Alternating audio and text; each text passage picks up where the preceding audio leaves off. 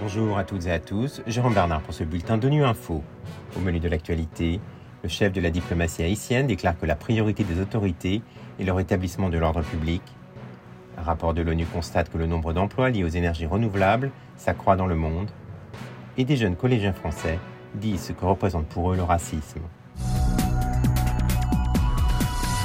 S'exprimant à la tribune des Nations Unies samedi, le ministre haïtien des Affaires étrangères, Jean-Victor Généus, a déclaré qu'Haïti se trouvait à un carrefour extrêmement difficile mais décisif pour son avenir. Il a ajouté que le gouvernement haïtien a pour priorité de rétablir l'ordre public et la sécurité. Il a appelé la communauté internationale à se tenir aux côtés d'Haïti et des Haïtiens. On l'écoute. Haïti se trouve à la croisée des chemins, à un carrefour extrêmement difficile mais décisif pour son avenir. Mon gouvernement est en phase d'une équation assez complexe qu'il s'agit de résoudre et cela nécessite le soutien effectif de nos partenaires. Il s'agit pour mon gouvernement comme priorité de restaurer sans délai la sécurité et l'ordre public trouver à brève échéance un élargissement du consensus autour d'un accord politique avec un maximum de secteurs en vue d'aboutir à une gouvernance apaisée. Il faut créer un climat propice à la tenue des élections générales dans le meilleur délai en vue de remettre le pouvoir à des élus librement choisis par le peuple haïtien en vue de restaurer les institutions démocratiques. Il faut adresser les questions économiques et sociales en vue d'améliorer les conditions d'existence de la grande majorité de la population. Le nombre d'emplois dans le secteur des énergies renouvelables a atteint 12,7 millions l'an dernier, ce qui représente un bond de 700 000 en un an. Ces chiffres encourageants sont contenus dans un nouveau rapport publié par l'Agence internationale pour les énergies renouvelables, l'IRENA, en collaboration avec l'Organisation internationale du travail. Il confirme que ce secteur est devenu un moteur fiable de création d'emplois.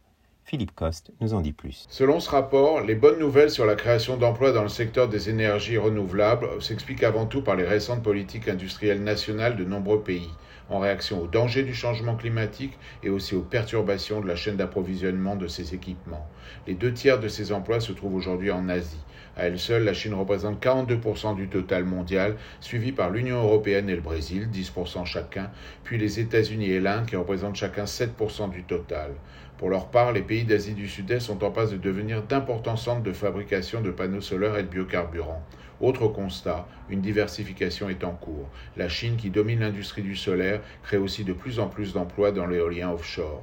Le Mexique est le premier fournisseur de pales éoliennes du continent américain et le Brésil, champion des biocarburants, progresse aussi dans d'autres domaines comme le photovoltaïque et l'éolien.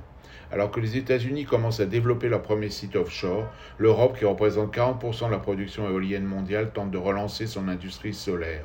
Quant à l'Afrique, son rôle est encore limité, même si le rapport souligne des possibilités croissantes dans le domaine des énergies renouvelables, en particulier pour soutenir l'agriculture et le commerce local. La semaine dernière, les Nations Unies ont célébré la Journée internationale de la paix. Le thème de cette journée cette année était Mettre fin au racisme et bâtir la paix notre partenaire Ecoradio, a demandé à plusieurs jeunes du collège Vincent Van Gogh de Blénolé-Pont-à-Mousson, en France, ce que représente le racisme pour eux. On écoute ces témoignages. Le racisme, c'est euh, la discrimination d'une personne. Juger une personne euh, de couleur autre que la sienne, ou d'une religion autre, ou d'une région autre, pays, etc. Ne pas aimer les étrangers. C'est des gens qui insultent, euh, par exemple, la couleur de peau alors qu'on est tous les mêmes. Quand on insulte des gens d'une autre religion ou d'une autre couleur, c'est des gens qui accusent euh, les Noirs euh, pour n'importe quoi. C'est quand on n'aime pas une personne qui est d'une couleur qui n'est pas la nôtre. C'est comme si on disait, il est d'une race inférieure que la nôtre et qui est complètement faux. C'est pas bien, on est tous pareils, même euh, avec les différences de couleurs. On est tous pareils à l'intérieur, hein. même si on est différents physiquement. Même si on n'est pas de la même couleur de peau, on peut quand même être en paix. S'il y a du racisme, il n'y a pas de paix. Voilà, fin de ce bulletin de Nu Info. Vous pouvez nous retrouver sur Internet et sur nos comptes médias sociaux, Twitter et Facebook. Merci de votre fidélité. À demain, même heure, même fréquence.